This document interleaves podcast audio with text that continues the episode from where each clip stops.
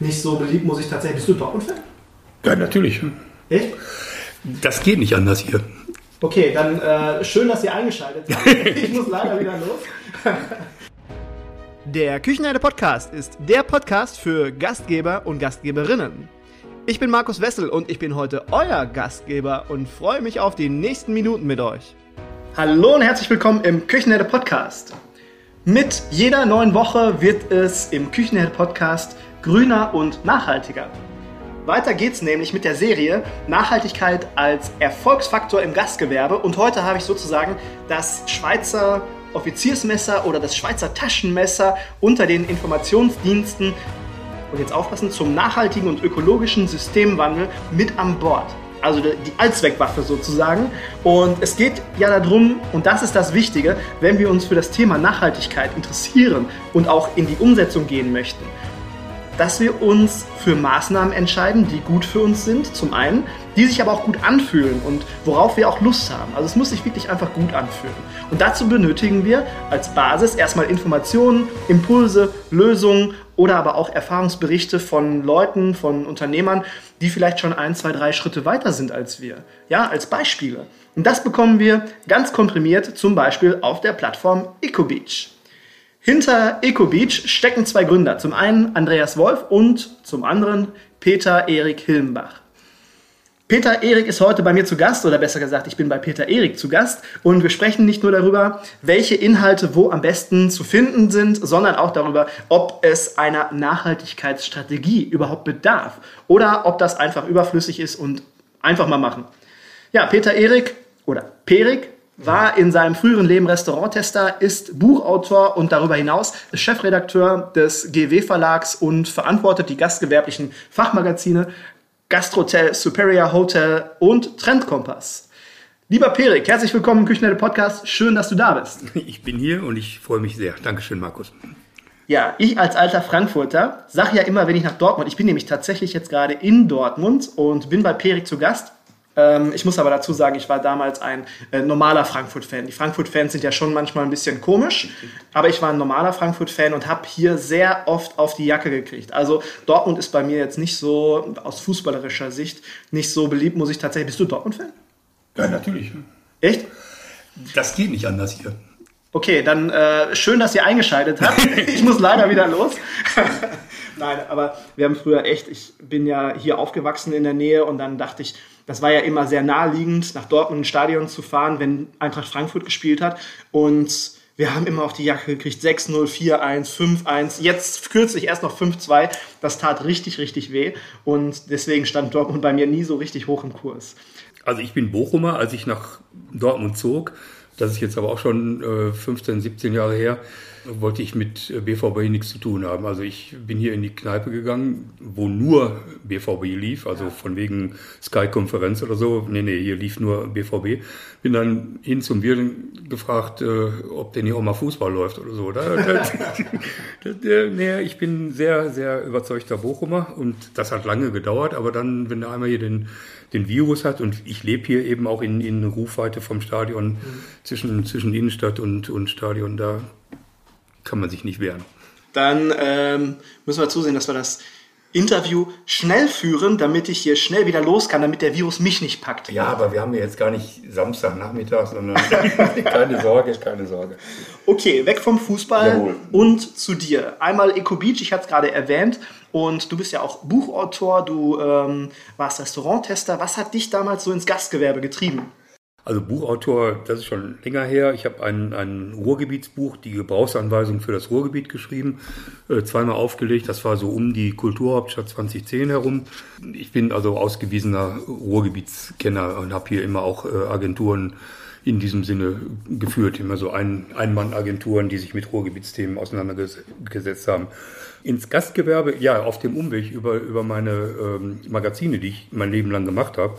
Ich war schon immer Redakteur und irgendwann, also hier in der hiesigen Stadtzeitungsszene, Marabo hieß das äh, Magazin, was es schon seit 15 Jahren nicht mehr gibt, Also ich habe eine ganze Zeit lang äh, Restaurantführer gemacht, also 12, 13 Jahre lang. Und das war europaweit. Also die, die Keimzelle ist Düsseldorf geht aus. Eigentlich, weil du ja Frankfurter bist, ist die Keimzelle Frankfurt geht aus. Und das ist in Düsseldorf adaptiert worden von, von dem Überblick Verlag. Daraus hat sich so ein ganzes ähm, Imperium entwickelt. Also Düsseldorf geht aus. Dann habe ich ähm, Essen und äh, also hier Ruhrgebietstitel äh, gemacht. Aber für den Verlag war wichtiger, ähm, Mallorca geht aus. Und dann haben wir wirklich äh, mit Hamburg und Baden-Baden und Zürich und in die Schweiz wurde das importiert und so weiter. Also ich war sehr, zehn Jahre, zwölf Jahre wirklich viel unterwegs in, in bis zu 250 Restaurants im Jahr. Das ging auf die Hüften. 250 Restaurants, das ist natürlich schon, schon eine Hausnummer. Ja, das Schlimme oder das Nette daran ist, du bist ja dann, der Verlag schickt dich ja dann nach Sylt oder nach Mallorca oder nach Zürich und äh, will dann ja auch Ergebnisse. Das heißt, 14 Tage Hotel sind gebucht und in der Zeit musst du so viel, so viel testen, wie du nur kannst. Ja, das heißt, du gehst mittags und du gehst abends ja. und du kannst die nicht anders behandeln, das Mittags- und das Abendlokal. Das heißt, du hast mittags das Menü mit Wein und du hast abends das Menü mit Wein. Und, ah, super, also nicht ne? immer nur was auf den Höfen, sondern auch immer einem Tee. Ja, das, das, kann man auch so sagen. Auf diese Weise äh, kommt man aber auch ganz, ganz locker ins Schreiben und äh, naja gut. Dieser Verlag gehörte dann äh, mit zu einer riesen Verlagsgemeinschaft mit x Titeln, da war Literatur genauso bei wie, ich glaube, Autozeitungen und, und, und. Und ähm, dazu gehörten eben auch einige Fachverlage und einer dieser Fachverlage, der zur damaligen VVA, Vereinigte Verlagsanstalten, gehörte, war eben der GW Verlag, der mit dem Flaggschiff Gastrotel ähm, schon seit heute ungefähr 37 Jahren ja. Äh, rauskommt, mit dem Alleinstellungsmerkmal, dass es von Anfang an diese hohe Auflage von 100.000 Exemplaren war. Und da bin ich halt auch früh Redakteur gewesen und, und so bin ich halt in die über, die, über den Journalismus oder über die Redaktionen oder über die Verlage ins, ins Gastgewerbe gekommen. Also ich bin selber weder gelernter Koch noch Gastronomiefachmann, aber Redakteur mit, mit viel Neugier und ähm, ich koche mein Leben lang schon. Also so. Ich finde das immer mega interessant, wenn man jetzt nicht unbedingt Koch gelernt hat oder Restaurantfach Mann, Frau äh, oder Hotelfach Mann, Frau, wie dann die Wege entstanden sind ins Gastgewerbe. Und meistens ist es dann so, dass das Gastgewerbe nicht mehr wieder losgelassen hat und dass man einfach hängen bleibt. So ist das auch gewesen. Das hat eigentlich auch weniger damit zu tun, dass ich wirklich, wirklich, wirklich sehr gerne am Tresen sitze. Aber es ist einfach spannend, unterschiedliche Küchen, unterschiedliche äh, Locations zu besuchen. Und du merkst ja eigentlich auch sofort, wenn du zur Tür reinkommst, das ist mein Laden oder das ist nicht mein Laden. So, das, das spricht zu dir schon. Ne? Kommen wir mal zu, zu ähm, Eco Beach. Ich habe ja gerade schon ganz kurz geteasert, das Schweizer Taschenmesser unter den Informationsdiensten. Kannst du mal äh, so ein bisschen erzählen, was steckt genau hinter Eco Beach und kannst du vielleicht mal so ein, zwei, drei Themen anteasern, die ihr dort bespielt? Ja, zurzeit ist das, also ungefähr zwei Jahre nach der Gründung 2019, ist das jetzt ein Online-Magazin, äh, das also die großen Themensäulen ähm, Agrarwende und Future Food behandelt. Also das heißt, das redaktionelle Spektrum, das reicht von ökologischer Landwirtschaft, äh, solidarischer Landwirtschaft, Permakultur, Streuobstwiesen, ähm, über, über Biogastronomie, ähm, regionale Erzeugernetzwerke, das ist sehr wichtig, mhm. Tierzucht, Tierwohl, Klar, pflanzenbasierte Ernährung, alternativ, also Pflanzenalternativen, Alternative Meat, Clean Meat, also bis hin zu so Food-Tech-Themen. Und da sind wir dann beim Indoor-Farming, beim, beim Vertical Farming, bei, bei Aquaponik, also Zucht von Fischen oder Seafood in, ähm, auch ebenfalls Indoor. So breit ist das. Gedacht war es ursprünglich mal, und da ist die, die Schweizer Taschenmesser-Metaphorik ähm, her. Ähm, wir wollten eigentlich 2019 eine Plattform erstellen, äh, die, die noch viel breiter ist, auf der sich eben die Akteure, die ich gerade genannt habe, treffen sollen und austauschen sollen. Mhm. Aber das Ganze hätte noch mehr Außenwirkung gehabt. Das heißt, ähm, Themenfelder wie wie äh, Stadtplanung, wie Ernährungswissenschaften, Bildungspolitik, all das hätte, hätte da noch mit eine Rolle gespielt. Also ein, ein, eine Plattform halt und nicht nur ein Magazin, wie es das jetzt im Moment ist. Naja, ich habe das auf der Intergastra zum ersten Mal vorgestellt, 2020. Ähm, und das ist richtig gut angenommen worden, hat äh, wirklich, ging wirklich gut ab.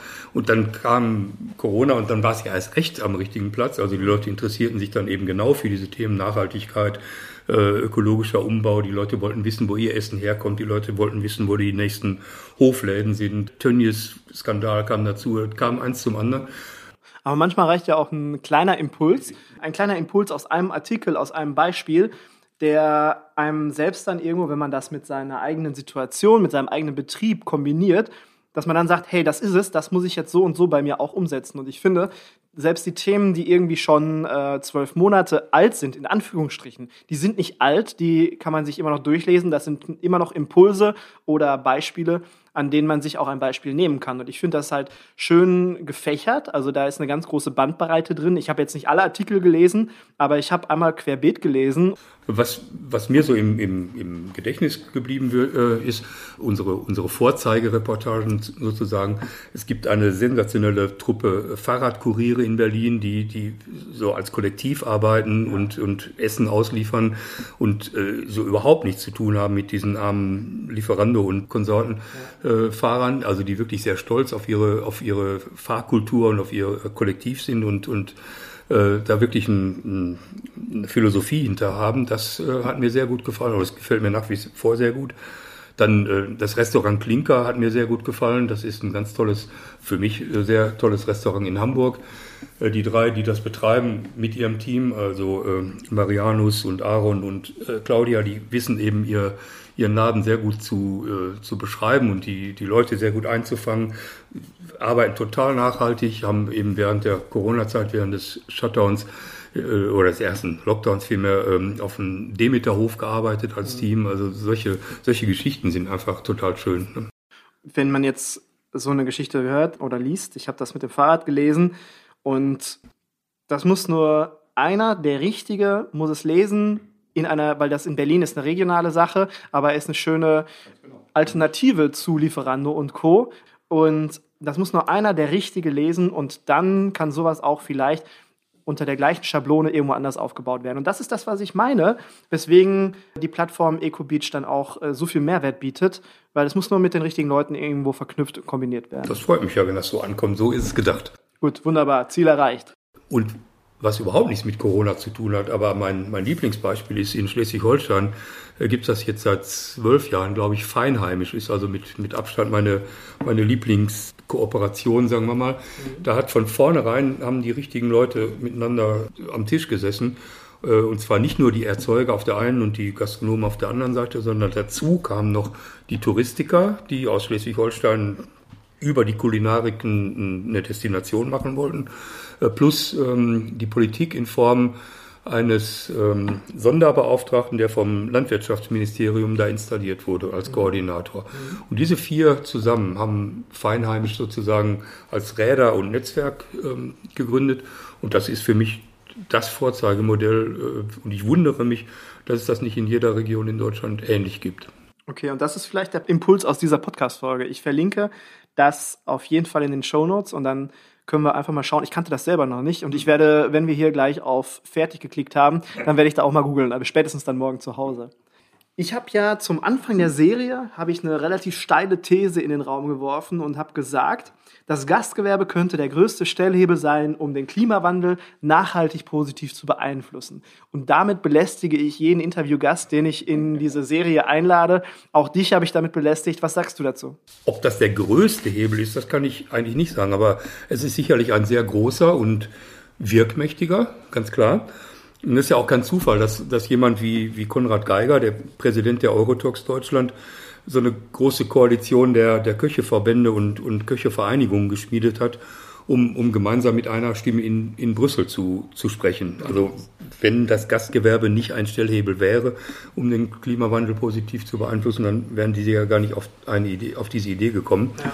Also das, wir reden da jetzt eben nicht von, von 500 äh, Mitgliedern, die meinetwegen die Eurotox haben oder 750, die die Green Chefs haben, sondern alle zusammen, und das sind an die, an die 15, 18, an die 20.000 Köche, die dann sozusagen in so einem imaginären Marsch auf Brüssel ihre, ihre Stimme erheben und ihre, ihren, ihren Berufsstand äh, mit einbringen. Und da ist also Sarah Wiener als, als ähm, EU-Abgeordnete, als, nee, wie heißt das nochmal, als Europaabgeordnete der, der, der Grünen für Österreich und vor allen Dingen der EU-Parlamentarier Martin Häusling, ebenfalls von den Grünen sind da die, die Ansprechpersonen äh, und Mitstreiter. Das hat alles was mit dem European Green Deal zu tun, beziehungsweise zu dem European Green Deal gehören verschiedene Maßnahmenstrategien und eine davon, die unsere Branche betrifft, nennt sich Farm to Fork. Das ist eine Strategie äh, oder ein Tool. Und das ist eben das Instrument, mit dem die, die Forderung nach dem, nach dem Wandel äh, hin zu einer nachhaltigen Gesellschaft über die Lebensmittelerzeugung äh, gewährleistet werden oder erzeugt werden soll. Und Köche haben nun mal einen unmittelbaren Zugang zu, zu Lebensmitteln und zu Produktion und zu Produktionsbedingungen. Deswegen haben sie auch eine, eine, wichtige Stimme, die da endlich sich mal äh, auch, auch manifestiert hat ja, ja. und sich erhoben hat. Also Köche haben eine gesellschaftliche Verantwortung das ist jetzt nicht ganz die äh, Antwort auf deine Frage, aber doch wohl. Also die, das Gastgewerbe kann, kann ein Stellhebel sein, aber man muss sich dieser äh, Macht, die man da durchaus auch hat, wenn man gemeinsam äh, streitet, auch bewusst sein. Denn ähm, Köche machen sich eigentlich oft viel kleiner, als sie eigentlich sind. So, ne? Die haben ähm, äh, die müssen ein viel größeres Selbstwertgefühl entwickeln. Also nicht, nicht nur der einzelne Koch, sondern auch ihr, ihre Selbstwahrnehmung als Berufsstand ist, ist sehr wichtig. Äh, und meiner Meinung nach sollten die sich mit, mit Ärzten gleichstellen. Also in ihrer, in ihrer äh, Wirkung, die sie auf andere Menschen haben oder ihre Stellung, die sie für andere Menschen haben. Denn beide Berufsstände, Ärzte und Köche, kommen sehr nah an den, an den Körper des Menschen heran und Klar, beim Arzt lässt man das geschehen, weil man dem auch ein, auch ein Vertrauen entgegenbringt. Äh, aber beim Koch ist es ja so, dass ich mir was einverleibe im, im Wortsinne, was jemand anderes gekocht hat. Also muss ich dem auch ein großes Stück weit vertrauen, was der mir auf den Teller bringt. Ja. Und ich muss auch vertrauen, dass das, was der mir äh, bringt, ähm, gesund ist, mich, mich stark macht und, ja. und sowas alles. Also in so, und diese, diese Stellung, ähm, diese Vertrauensstellung, die muss der, der Koch wieder für sich reklamieren. Naja, und wenn, wenn alle Köche nur noch nachhaltig und ökologisch erzeugte Lebensmittel verwenden würden äh, und das auch eben gegenüber ihren Lieferanten und, und Gästen kommunizieren würden, dann wäre das ein enormer Push im Sinne der äh, nachhaltigen ökologischen Wende. Genau aus dem Grund habe ich diese These da in den Raum geschmissen und habe auch viel Kritik geerntet, äh, dass man gesagt hat, oh, was für eine Bürde, jetzt nach Corona sollen wir das jetzt auch noch uns auf die Schultern lasten. Und darum geht es ja gar nicht. Also es geht ja einfach nur darum, dann, wenn man Dinge tut, wenn man, man muss ja diese, diese Verantwortung, die man da trägt, mit jedem Essen, was man rausgeht, mit jedem Getränk, was man rausgeht, mit jedem Service. Äh, das, das, das ist ja eine Botschaft an unseren Gast und der Gast sieht ja, der hat ja, der, wenn er da sitzt, dann hat er viel Zeit und beobachtet viel und äh, kriegt viel mehr mit, als man eigentlich denkt. Und äh, diese Verantwortung tragen wir oder können wir tragen. Die müssen wir nicht tragen, aber die können wir tragen. Und das soll keine Bürde sein, die wir uns auch noch auferlegen sollen. Und ich finde deine dein, dein Vergleich zum Arzt finde ich eigentlich ziemlich gut, weil wir gehen zwar jetzt nicht zum Koch oder zum Gastgeber, zum in, zum, zum Wirten, um uns heilen zu lassen, aber wir wollen äh, einen schönen Moment. Wir wollen einen schönen Moment haben, wir wollen einen schönen Abend haben, wir wollen schöne Zeit mit unseren Lieben verbringen. Und das ist uns ein sehr, sehr hohes Gut. Unsere Gesundheit steht wahrscheinlich an oberster Stelle, klar. Das weiß jeder, der mal irgendwie krank gewesen ist, wie wichtig das ist, dass man gesund ist. Aber diese schönen Lebensmomente, die wir sammeln mit unseren Angehörigen, mit unseren Lieben, äh, die stehen nicht weit dahinter. Und deswegen ist diese, diese Verantwortung, finde ich, und diese Wertigkeit unseres Berufes als Koch oder als Gastgeber, als Wirt, als Mitarbeiter im Service, ist, denke ich, auch gleichzusetzen mit denen der Ärzte. Finde ich einen tollen Vergleich. Wir müssten nur zusehen, dass wir dann demnächst auch ähnlich bezahlt werden, aber dafür müssen wir als Gäste erstmal bereit sein, auch dementsprechend zu zahlen. Richtig. Jo, genau. Finde ich einen tollen Vergleich. Das wird auf jeden Fall der Titel der Sendung oder der, der Podcast-Folge. Ja, guck dir das an, historisch. Also, ähm, wenn du an, an Königshöfen in Europa äh, dich umschaust, es gab vier Berufsstände, die, die ihr, ihren Kopf, ihr, ihr Haupt bedeckt haben durften. Also die, die königlichen Würdenträger, die kirchlichen Würdenträger, die Ärzte und die Köche. Das, also alle anderen hatten barhäuptig zu sein. Also die, die Kochmütze, die Tok, ist also eine sehr wichtige, sehr wichtiges ähm, tja, Machtsymbol fast schon. Und das sollte man mit mehr Selbstbewusstsein tragen. Okay, wunderbar. Jetzt haben wir auch schon das Cover der Podcast-Folge besprochen. Das wird nämlich eine ähnliche Darstellung. Gut. Okay? Ja. Machen wir. Ähm, ich habe im Intro habe ich gesagt, es geht um Nachhaltigkeit, strategisch planen, ist das wichtig? Brauchen wir das oder sollen wir einfach mal machen? Was denkst du? Sollte man strategisch an das Thema Nachhaltigkeit umsetzen rangehen? Ja, alles andere, ich finde, einfach mal machen, das klingt zwar gut, das ist mir aber zu aktionistisch. Also eine Leitidee sollte man da schon haben, mhm. finde ich. Und ähm, das andere Extrem gefällt mir auch nicht. Also wie man so schön sagt, in, in Köln hat sich auch schon mal einer zu Tode geplant. Also das heißt, ähm, ich kann, ich kann nicht jahrelang äh, eine Strategie entwickeln. Also natürlich muss ich auch irgendwann mal machen. Ich bin großer Freund von professioneller Beratung du kommst als Gastronom nicht umhin, dir mal jemanden ins Haus zu holen, der dir ähm, beim Entwickeln einer Strategie hilft. Das kannst du dir nicht selber erarbeiten, weil du vielleicht deine Ausbildung und alles andere hat eigentlich gar nichts damit zu tun, so strategisch zu denken. Da musst du jemanden holen man muss das zulassen natürlich, also da gehört natürlich auch ein gewisses Selbstbewusstsein zu, weil es schließlich ist es ja dein Laden und da kommt jetzt jemand von extern und will, will dir was erzählen, also das muss man schon zulassen. Und man muss selber für sich die, die wichtigsten Felder definieren, auf denen man sich gut auskennt und wo man denkt, die will ich nachhaltiger gestalten und umbauen. Und also für mich wären die ersten beiden Felder, die ich beackern würde, wenn ich Gastronom wäre, die Optimierung der Küchenprozesse auf der einen Seite und das zweite der Aufbau eines regionalen Lieferantennetzwerkes. Also im ersten Fall wäre dann der, der, der Küchenfachplaner oder der Gastronomiefachhändler mein Ansprechpartner und im zweiten Fall eine, eine Köche- oder Hotelvereinigung, die, die sich das Thema Nachhaltigkeit schon auf die, auf die Stirn tätowiert hat sozusagen. Und da gibt es ja einige, die sich damit beschäftigt haben und die auch dahingehend beraten. Ein ganz tolles Unternehmen, was ich finde, die das wirklich toll machen, nicht nur von ihren Inhalten, sondern auch so, wie sie es rüberbringen. Das ist zum Beispiel Tutaka. Da haben wir auch in, in Essen der Geht Zukunft. Summit, genau, ja. genau, genau. Dort haben wir nämlich einen Workshop besucht und da war die liebe Franziska, und die hat uns äh, nämlich durch einen Workshop geleitet und alleine aus dieser Stunde, die wir da zusammensaßen, kamen schon so viele tolle Sachen raus. Und ja, die beiden Mädels, oder das sind viele Mädels mittlerweile, die machen das richtig toll. Da kann man sich auch dran wenden und es gibt noch viele andere, die auch wirklich einen tollen Job machen. Deswegen, es ist, finde ich, keine Schande, dann auch mal zu sagen, hey, ich weiß was nicht, ich bin irgendwo nicht Profi drin, kein Experte, ich hole mir einfach mal Support, weil wir können, wir müssen insgesamt als Gastgeber zwölf Berufe gleichzeitig ausüben und äh, wir können einfach nicht alles gleich gut können. Genau. Hast du für unsere Zuhörer deine drei größten Quick Wins für die Nachhaltigkeit. Also schnell umzusetzen und die einen großen Impact haben. Ja, muss ich erstmal grinsen. Also am schnellsten umzusetzen, äh, nicht vergessen, das Licht im Kühlhaus auszuschalten. Ja. Aber das ist so, es wird tatsächlich auch gemacht, ne, teilweise.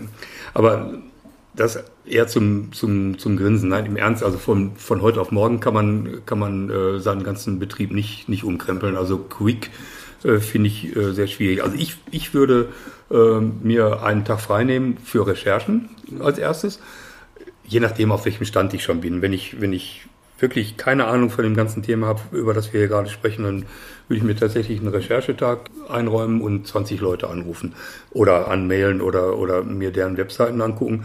Und das könnten sein ähm, Köchevereinigungen, haben wir schon gesagt, Eurotalks, Green Chefs, dann Hotelvereinigungen natürlich genauso, wir sprechen ja auch von Hoteliers. Es gibt genauso äh, Bio-Hotels oder zertifizierte grüne Hotels. Ja. Wichtig sind regionale Erzeugernetzwerke.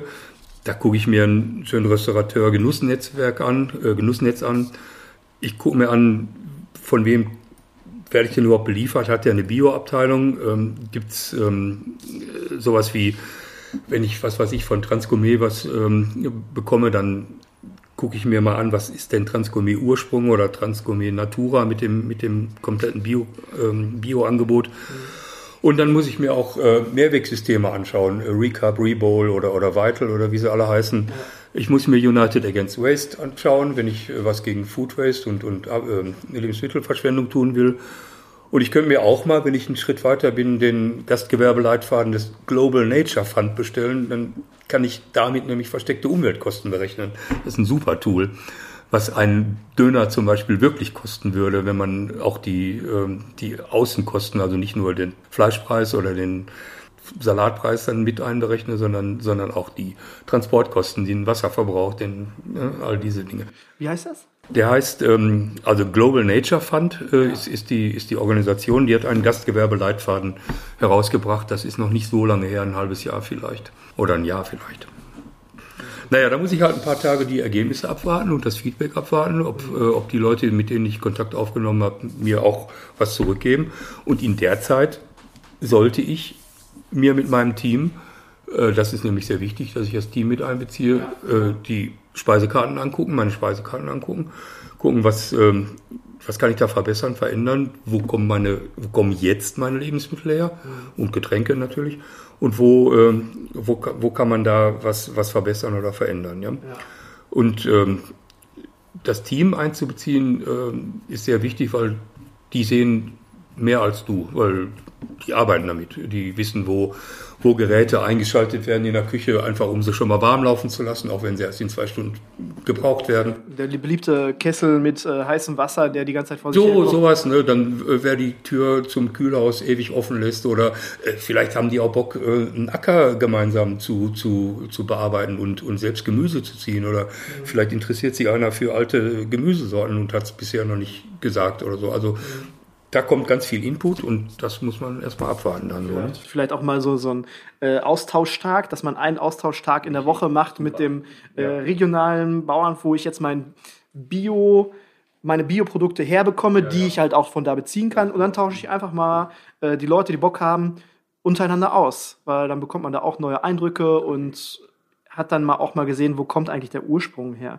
Und was ich auch ganz wichtig finde, wenn man sich mit seinem Team zusammensetzt, dass man zusammen so ein Ziel definiert. Also wirklich mal klares Ziel, wo wollen wir hin? Wollen wir gerne lieber unsere Verbräuche ein bisschen reduzieren? Haben wir ein großes Ziel, was wir alle verfolgen wollen? Oder wollen wir eher auf vegane Produkte gehen, vegan, vegetarisch in die Richtung? Also, dass man da wirklich zusammen ein Ziel erarbeitet und nicht einfach nur ein Ziel vorgibt, weil das ist dann unter Umständen dann auch ein Muss und kein Kann-Faktor und Muss. Nein, nein, du musst dir Verbündete äh, schaffen, ja. also so eine Armee der Willigen sozusagen und, und die gemeinsam äh, kommen eben auf Ideen und dann kann ich eben anfangen, äh, den, den fairen Kaffee und palmölfreie Backwaren oder, äh, also die sind kleine Stellschrauben, aber die kann man relativ schnell umsetzen dann und wenn du ein bisschen weiter denkst, dann nimmst du halt ein bisschen mehr äh, Huhn und weniger Rind und Schwein auf die Karte. Äh, du hast vielleicht was über proteinreiche äh, Hülsenfrüchte gelesen, die, die vieles äh, ausgleichen können.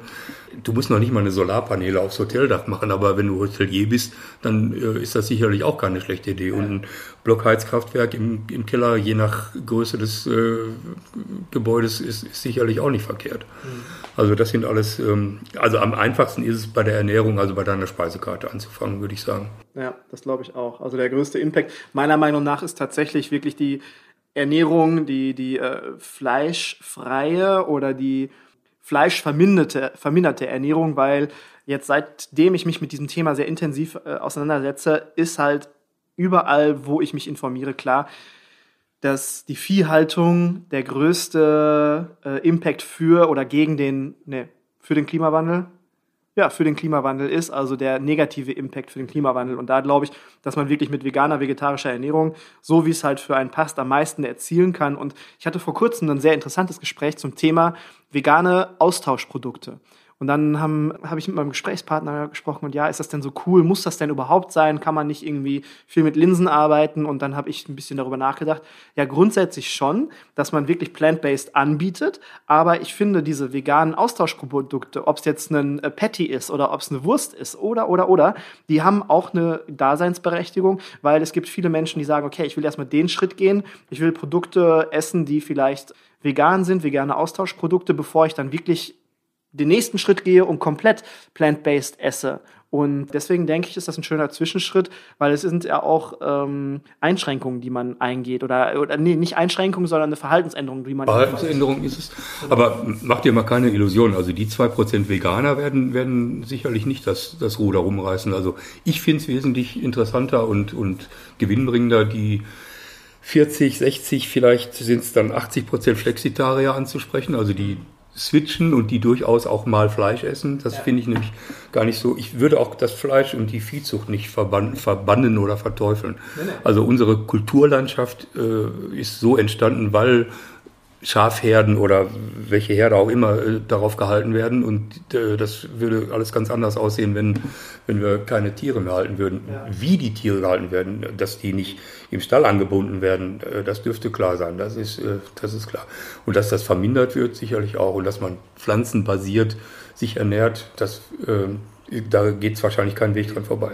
Also ich sehe das genauso das darf man äh, nicht verbannen. Das ist äh, eine Sache, die einfach nur zu viel ist. Und ich glaube, dass da dem einen vegane Austauschprodukte helfen können, dass man jetzt nicht jeden Tag, im Durchschnitt isst jeder Deutsche 150 Gramm Fleisch. 150 Gramm Fleisch am 150 Tag? 150 Gramm Fleisch. In Amerika sind 250 Gramm Fleisch am Tag. Und das ist eine ganze Menge. Und wenn man das durch vegane Austauschprodukte vielleicht reduzieren könnte auf zweimal in der Woche, dreimal in der Woche, wie auch immer. Und dann den nächsten Schritt, dass man vielleicht nur noch einmal in der Woche, das mache ich zum Beispiel zu Hause so, dass ich versuche, das zu reduzieren, nicht mehr 150 Gramm pro Tag, sondern vielleicht nur noch zweimal in der Woche. Und das ist halt denke ich mal, für diese Flexitarier, ich glaube, das ist die richtige Zielgruppe, die man ansprechen mhm. muss, dass man da eine Verhaltensänderung bewirkt. Und da kommen wir wieder zur Ursprungsthese, sind wir halt Botschafter und können zeigen, wie es geht und so, dass man das auch gar nicht so vermisst. Dass Aber halt lecker du ist, weißt ja, selbst unter gestandenen Köchen sind wir vegane Austauschprodukte überhaupt nicht äh, gerne gesehen. Äh, äh ich, ich gehe da wirklich, äh, ich stimme da Sarah Wiener zum Beispiel zu, die sich regelmäßig mit Veganern anlegt und Shitstorm nach Shitstorm erntet dafür, dass sie eben auch mal auf die Zutatenliste äh, eines, äh, eines veganen Austauschprodukts ja. Äh, hinweist und dass da doch eine Menge drin ist, was man eigentlich gar nicht so gerne im Körper haben möchte. Ich habe vorhin gesagt, ich, ich koche mein Leben lang schon. Also ich, ich sehe eigentlich nicht so richtig ein, dass ich sowas äh, verwenden muss. Das kann ich auch, indem ich entsprechend andere Gerichte koche. Aber ich kann völlig verstehen und mache das ja auch selber, wenn ich ein Tellergericht, ein traditionelles Tellergericht äh, vor mir habe, ja. Nehmen wir jetzt mal ein deutsches Gericht mit Sauerkraut und Würstchen und Kartoffeln. Dann sehe ich durchaus nicht ein, warum ich das Würstchen, was ich da esse, warum das nicht vegan sein soll oder veget ja, ein pflanzbasiertes ja. Würstchen sein soll. Mhm. Einmal, weil das Tellergericht so aussieht, weil das Bild so aussehen sollte. Ne? Da, da, nützt es mir eigentlich auch nichts, wenn ich, äh, wenn ich einen Haufen Linsen da drauf äh, häufe. Das passt da irgendwie nicht zu. Ne? Also ich will ja ein, ein, Würstchen haben mit dem Grillgeschmack und, dem, und der Haptik auch. Ne? Mhm. Da habe ich also ehrlich gesagt nichts gegen. Also ich bin da 100% bei dir bei. Ich glaube, dass manche vegane Austauschprodukte, ich habe mich da ehrlicherweise wirklich noch nicht durchprobiert und äh, sehr wenig gekostet bisher. Also ich könnte jetzt noch nicht mal sagen, hier, das ist richtig toll oder das ist richtig schlecht, keine Ahnung. Aber ich glaube auch, dass die zum einen manchmal Dinge beinhalten, die nicht so cool sind. Und ich glaube auf der anderen Seite, dass die wahrscheinlich nicht klimaneutraler sind, das ist in der wahr. Produktion ja, manchmal als das äh, ein oder andere Fleischprodukt. Ich glaube aber, wenn ich als Markus sonst immer 150 Gramm Fleisch pro Tag gegessen habe, morgens meinen Fleischsalat vielleicht, mittags dann die Wurst, also jetzt nur mal so angenommen, ne? also 150 Gramm könnte ich jetzt gar nicht sagen, ob das immer so viel gewesen ist, mhm. aber nehmen wir mal an, es ist so gewesen, morgens mein Fleischsalat, abends noch die Bockwurst mit Brot und wenn, es, wenn der Markus es schafft, dann viermal die Woche vielleicht erstmal anzufangen, bevor er komplett nur noch zweimal die Woche Fleisch isst, vielleicht dreimal an diesen Tagen ein veganes Austauschprodukt, dass es so ein Zwischenschritt ist für mich, um mich an die Zeit zu gewöhnen, wie so eine Rauchentwöhnung quasi, dass ich dann durch diese Produkte an pflanzliche Produkte herangeführt werde. Das, deswegen würde ich sagen, okay, haben eine Daseinsberechtigung. Aber ich glaube auch, dass das halt ein weiter Weg ist. Für den Markus vielleicht nicht mehr, weil ich schon ein paar Schritte gegangen bin in diese Richtung. Aber es müssen ja viele, viele folgen und auch diesen Weg gehen. Und ja, ich glaube, das ist ein weiter Weg. Okay. Wer ist denn für dich der, der größte Treiber der Nachhaltigkeit in unserer Branche? Ich sage das nicht so gerne, aber das ist so ähnlich wie auch auf anderen Feldern der Wirtschaft. Also wenn wir wirklich den wenn du wirklich den größten Treiber meinst, also den, den quantitativ wirkmächtigsten, dann ist das vielleicht sogar die böse, böse Industrie. In dem Moment, wo Lidl seine Regale für Bioland öffnet, ist da ist das wirkmächtiger, als, als wenn 100 Kornmühlen und, und Hofläden und so weiter existieren. Also es gibt Konzerne, die das verstanden haben. Die gehören damit aber noch nicht automatisch zu den Guten. Also die haben die Kohle und die, die Marktmacht gute Entwicklung mitzumachen mhm. und, und voranzubringen. Lass es Unilever sein mit ihrem ähm, Vegetarian Butcher oder lass es auf anderen Feldern RWE oder VW sein. Wenn du aber den größten Treiber qualitativ meinst, dann sind es all die Gretas und Startups und äh, solidarische Landwirtschaften, die den Acker im Wortsinn erst bestellen. Von den Konzernen kommt keiner allein auf die Idee, was zu ändern. Mhm. Ja? Außer die merken irgendwann, dass da was zu holen ist. Und dann nimmt die Sache Fahrt auf. Es ist ein guter Gedanke, ja. Das beeinflusst uns ja auch maßgeblich dann in unserer Branche, wenn bei Lidl, Aldi und Co. dann solche Produkte angeboten werden. Eine Frage wäre, ist das dann nur Marketing oder ist das wirklich ehrlich gemeint? Also sind es dann gute Produkte, die dort angeboten werden, oder ist das im Endeffekt einfach nur, wie nennt man es, äh, Greenwashing oder einfach nur äh, schön ge, ge etikettiert? Die Frage sollte man immer stellen. Ich sage ja, die, die werden damit nicht automatisch zu guten Konzernen. Also ich äh, natürlich wollen die Geld verdienen, ja. natürlich ist das Marketing, würde ich schon sagen. Ob das Greenwashing ist, weiß ich nicht im Einzelnen, aber ähm, es hat ja eine große Diskussion gegeben, als, als Bioland dann auf einmal bei ähm, na, sag schon bei Lidl ähm, aufgetaucht ist und natürlich nicht bei den Lidl-Konsumenten, sondern bei den Bioland-Anhängern hat es die Diskussionen gegeben, ob das denn, ob man das denn darf, sich dem Teufel zu verschreiben, sozusagen. Ne? Also Greenwashing äh, wird relativ schnell durchschaut heutzutage, glaube ich. Das ist ja das Tolle und das wird ja auch immer mehr und immer mehr und immer schneller greifbar. Äh, so viele Möglichkeiten, uns zu informieren. Und ich hatte mich mal einmal über verschiedene Labels äh, informiert, gerade in Bezug auf Viehhaltung und wie die verschiedenen Zertifizierungen aussehen oder die verschiedenen Etikettierungen. Ja. Da gibt's irgendwie fünf, sechs, sieben Siegel, die man irgendwo draufpacken kann und die haben unterschiedliche Rahmenbedingungen, die man dann irgendwie, und die sehen alle irgendwie nett aus, die Siegel.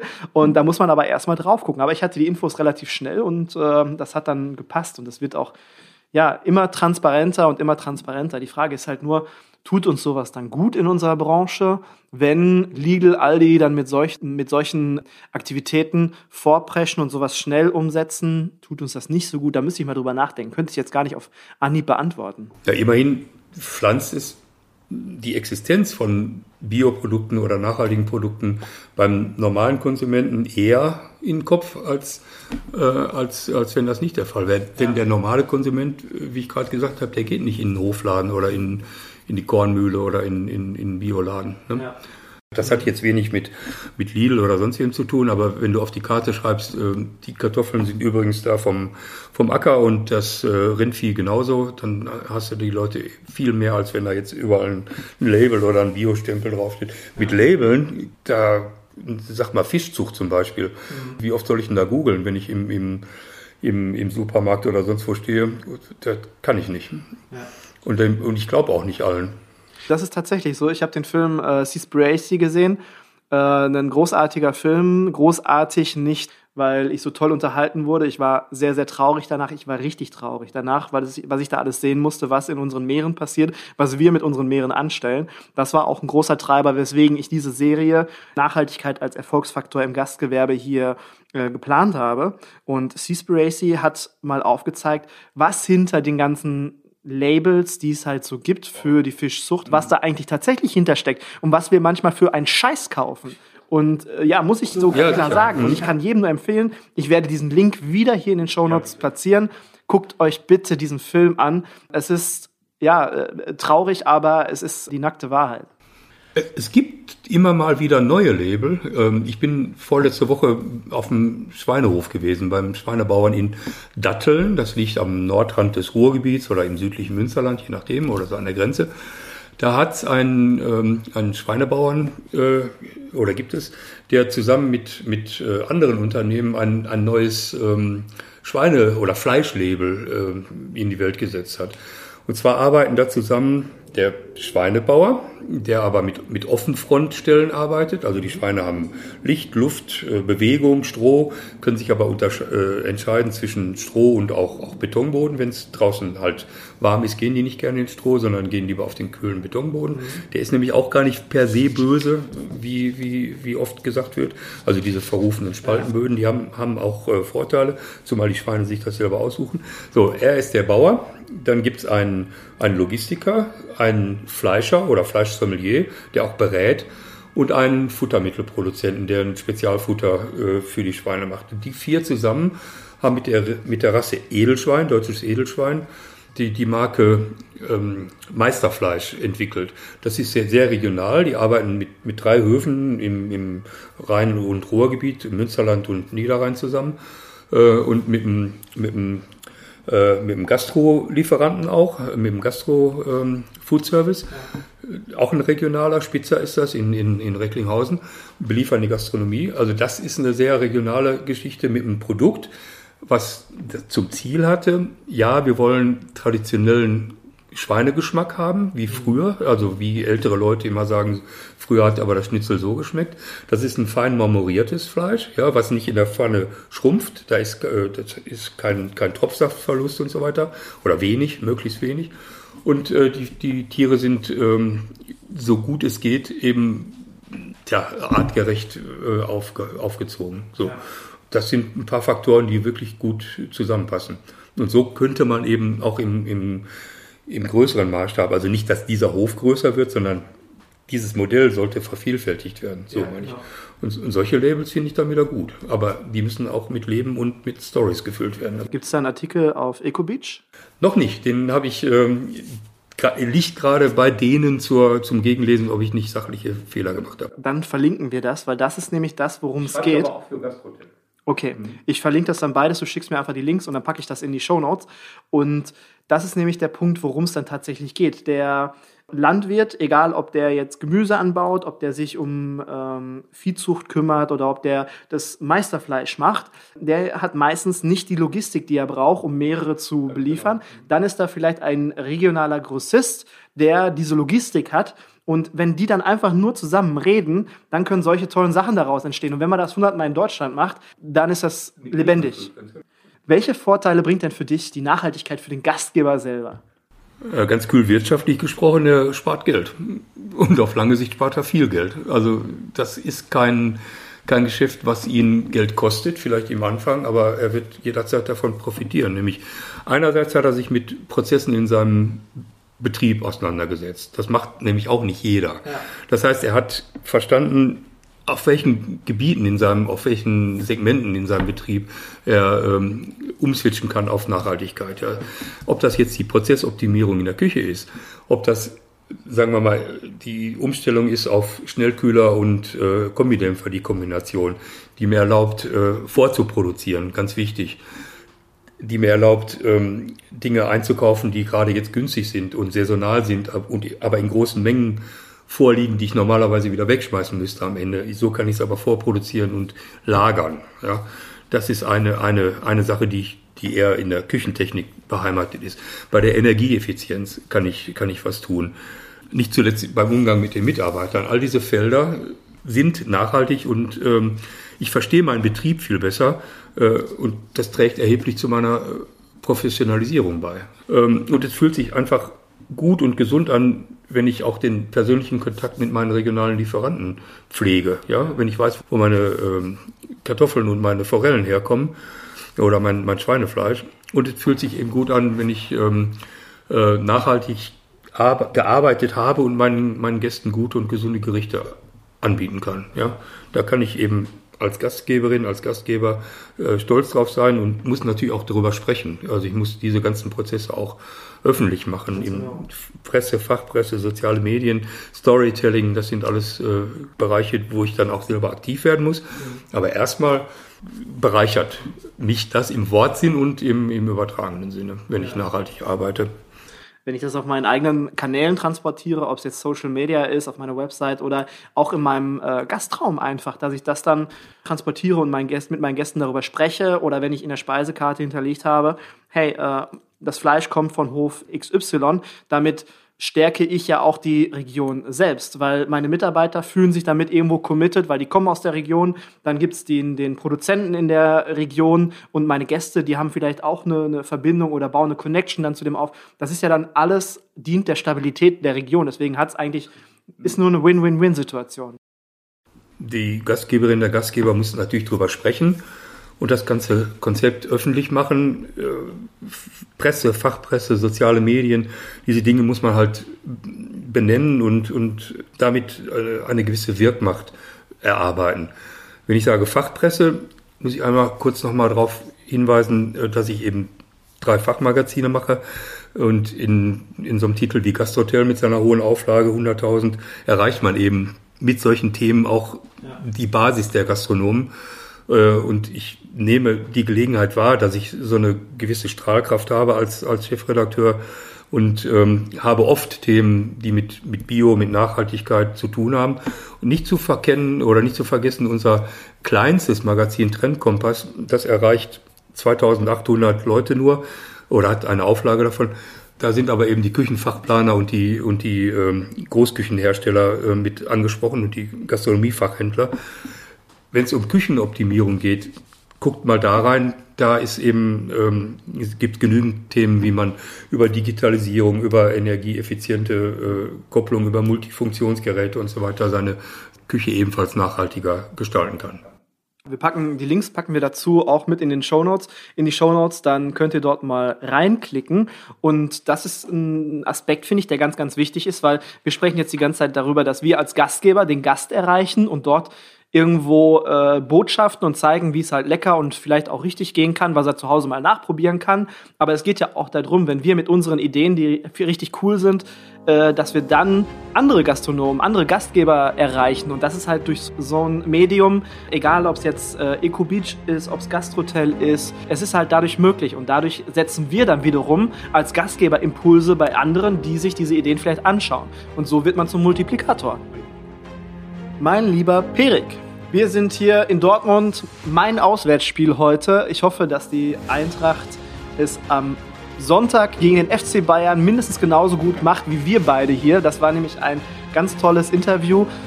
Manchmal habe ich auch Überleitungen drauf, die sind also krass gut, würde ich sagen. Ne? Bin beeindruckt, auf jeden Fall. Mein lieber Perik, es hat mir richtig toll bei dir gefallen. Vielen Dank für deine Bewirtung, danke für den leckeren Kaffee und äh, wir haben hier so viele tolle Sachen vor uns stehen. Da werde ich jetzt gleich erstmal rangehen. Und du bist mein Gast im Küchenherde Podcast und deswegen hast du das letzte Wort, dich von unseren Hörern zu verabschieden. Dann fasse ich mal vieles von dem zusammen, was wir schon gesagt haben. Also der, der Input, äh, der Wechsel, die große Wende in der Gesellschaft muss aus anderen Kreisen kommen als aus der Politik, nämlich von Vordenkern in jeder Branche, auch und gerade von den Leuten, die am Küchenherd stehen. Seid gefälligst selbstbewusster,